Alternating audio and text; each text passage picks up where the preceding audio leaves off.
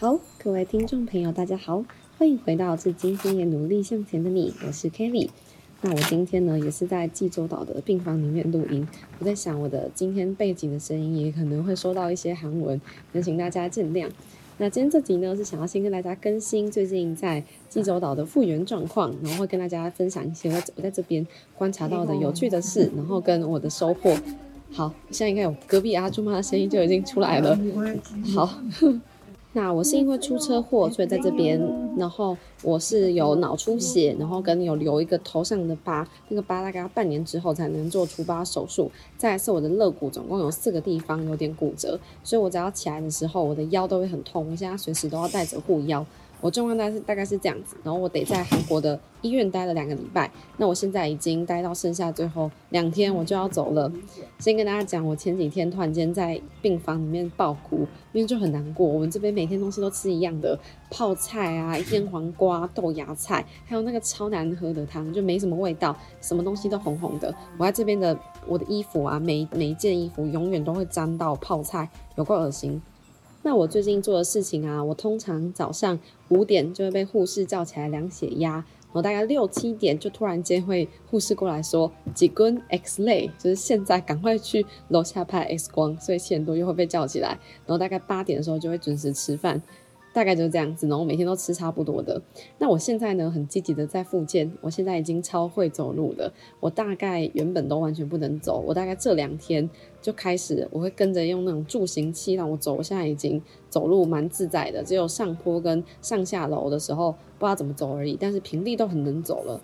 那上一集有跟大家说，保险很重要。我们有保保险，但我们保的是车子的险，所以它会赔我们的医药费，然后跟车子的赔偿。但是有一些衍生的医疗费用，那就要自己付，像是说什么什么药的那个费用啊，除疤药膏啊，跟一些申请的资料，就加起来大概台币一万块以内啦。就尽量他家真的在国外还是不要出事出，而且处理保险超级麻烦。你要想，我们哪有办法跟乐天租车公司沟通？所以我们还得靠中文翻译。那中文翻译只是翻译啊，所以还得靠翻译去透过中介。所以我们在这边的其他朋友啊，大部分的时间都是在想说，到底那个保险事情要怎么处理，真的是超级麻烦。在国外真的不要出事比较好。除了保险之外啊，我们还要在处理说要怎么把我送到济州岛的机场，然后济州岛机场呢通关，然后上飞机，上飞机然后再到桃园机场。因为我这一整路的话，如果叫我自己用走的，我会走超慢，所以还要再跟机场联络，跟航空公司联络，要借轮椅，就超麻烦的。我们现在大部分的人都在处理这些事情哦。好，那我的近况更新完毕了。那今天这集呢，主要是想跟大家分享我在住院的这几周呢，观察到一些有趣的事情，然后以及我的三个改变跟成长来跟大家分享。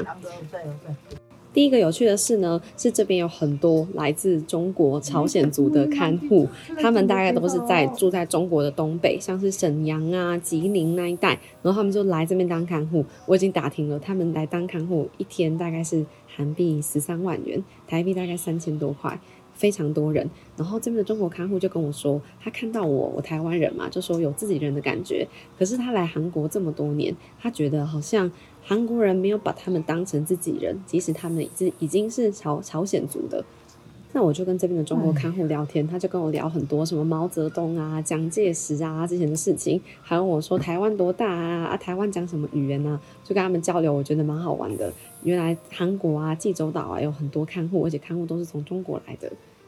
第二件有趣的事呢，是韩国人他们通常是听得懂英文，但是你每次跟他讲英文的时候呢，他就是整个人像是一个宕机的状态，就突然间不知道怎么回答你。我以为他们听不懂，其实他们是听得懂，只是不知道该怎么回答，所以呢，都还是要用韩文跟他们讲话，因为他们的发音会跟我们有一点的不太一样。上次我跟他讲说什么 CT 的 result，他 result 就念什么 result，result，result，就听很多次不知道哦，原来是 result 的的意思。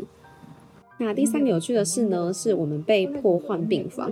我们原本住在三人病房，然后现在被换到比较小、比较挤的四人病房。那那个时候住在三人病房的时候，我对面有一个中国大妈，她每次十点多都会过来叫我们不要再讲话了，安静一点。就晚上的时候就很凶。那我现在被换到四人病房，我对面那个中妈人超好，她不断的关心我们，然后她还说 A 人很善良，因为 A 人会帮她捡东西，然后还主动给我们坚果塔。就超棒的。然后每次晚上关灯的时候，他都会先讲说：“哎，我要关灯了哟。”我们就说：“啊耶嘞！”就类似这样子，超好玩的。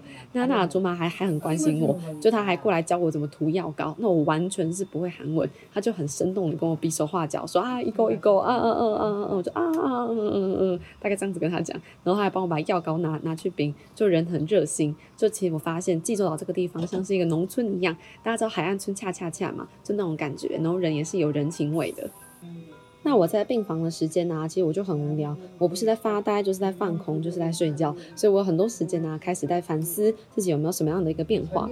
那我总共呢有三个成长想跟大家分享。第一个呢是朋友不用多，刚刚好就好。在你最脆弱的时候啊，你打开你的 line，你会发现你根本只有几个人，你愿意把你现在的状态跟他分享而已。然后在那些主动关心你的人里面，有一些人是可能很久没有联络，你根本就也没有跟他在互动。结果呢，他一听到你出车祸，他就特别关心你，特别想要替你解决问题。虽然不知道怎么帮忙，但他就会很在意你的状况。你从他的言语中就可以知道不同。反而是有一些人呢，我花很多时间在维持跟他的关系。我以为呢，他是会很在意我的，后来发现他根本没有想象的这么在意自己。你就可以从中知道说，哎，哪些朋友才是真正要深交的，哪些朋友其实可能只是住在你心里的郊区哦。人呐，在飞黄腾达的时候，走到哪里当然都是朋友，但是只有在真的是患难的时候，才会看到几个真正最在意的人。所以啊，我以后都告诉自己说啊，朋友重视的不是量，而是值，不用太多，刚刚好就好了。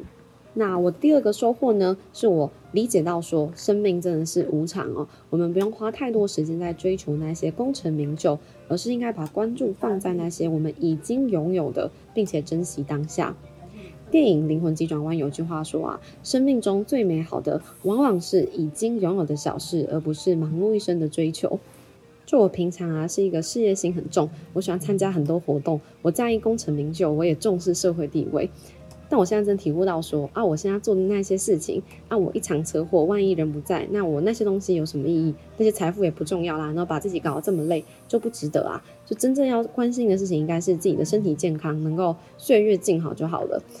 吴若权啊，有一段话，我觉得说的很棒，讲给大家听哦。他说啊，人生啊这一场盛宴，吃什么并不是最重要的，比美食更关键的是跟谁一起吃。只要跟喜欢的人一起用餐，粗茶淡饭里都有浓厚的真情滋味。每一个人都努力了大半辈子，去追求财富，渴望要锦衣玉食，却要靠机缘才能领悟到说。一碗饭，一双筷子，能吃的也就只有这些了。谁陪你吃才是重点。这个我真的是非常有感觉哦。就因为我前几天真的很不舒服，但我最近就好多了嘛。就我体悟到，说我今天能够没有病痛，不用插管子，能够有人可以跟你一起发呆整个下午看剧，然后有人帮你削苹果，其实这样子就很好了，就很幸福了。其实我现在讲就是 A 人，像我现在在录音，他就在我旁边呼呼大睡。所以其实啊，不管世界走得多快，我们也要记得停下脚步，来看看身边的美好。其实这样子就很够了，而不是一直忙着，一直往前冲、往前跑。那最后一个想要跟大家分享的改变是啊，眼光啊要放远，思考的时候要从长期的角度回来思考，而不是只是困在当下的感觉上。像我当下我就觉得说，我自己怎么这么倒霉呀？过年不能回去啊，还会留疤呀，好惨呐！然后我的爸妈呀，还有朋友啊，来济州岛花了很多钱呐，机票啊、住宿啊等等的，超级多钱要付。从当下来看，当然会觉得自己很惨。但是如果你把眼光给放远，你回想起来会觉得说，其实我很幸运的是，在这种意外之中，如果每个人一辈子都要发生的话，那我至少是不幸中的大幸。我伤没有伤到后面的脑巢，至少都只是前面留个疤，那个几以后以后就好了。然后我还得到什么？我得到一群很好的朋友，这种都是一辈子有一两个，就真的是无价了。都已经很倒霉了，然后心情还很不好，这样子不是很亏吗？我们应该把眼光给拉长来看，在这么长的人生中，我二十岁发生这件事情，它对我的影响是什么？有哪些好的地方？像它让我学到说，以后要更谨慎一点。它让我学到说，人生不是一直冲，其实是无常的。有很多事情，我们应该要把握当下，珍惜自己身边发生的美好，这些都是很好的经验。济州岛的天气啊，很神奇哦，很长。上一秒是暴风雪，整个大起雾，大概刷个牙之后，过个十分钟，突然间就变成大太阳。每个人的世界啊，都会像这样子一样，突然间会来一场很大的风雨。那这场风雨呢，就是用时间，然后靠自己的力量呢走过去。那紧接着就会有一片美好的天空来迎接我们。好，那最后呢，非常感谢你听到这边哦。那最后我们再一起 recap 一下我们今天学到的三个成长。第一个呢是要记得朋友不用多，几个重要的就好了。在第二个是生命很无常，我们不用花太多时间在追求功成名就，而忘记了那些身边已经拥有的快乐的小事情。那最后呢，是我们在看事情的时候要从长期来看，就像是贾博士说的一样哦，你无法预先把点点滴滴给串联在一起，只有在未来回顾时，你才会明白那些点点滴滴是如何串在一起的。所以啊，我们要相信哦，我们眼前经历的所有事情啊，将来或多或少一定会连接在一起。从长期来看才会知道，现在我们不知道。再次感谢你今天的收听，那很感谢，我也很庆幸，说我终于要回到台湾了。我现在已经受够韩式料理了。那等我回台湾呢，我会在 IG 跟大家分享，跟大家报报平安。就很谢谢各位朋友们这阵子的关心哦。再次感谢你的收听，也祝福你有个美好的一天。我是 Kelly，我们再会。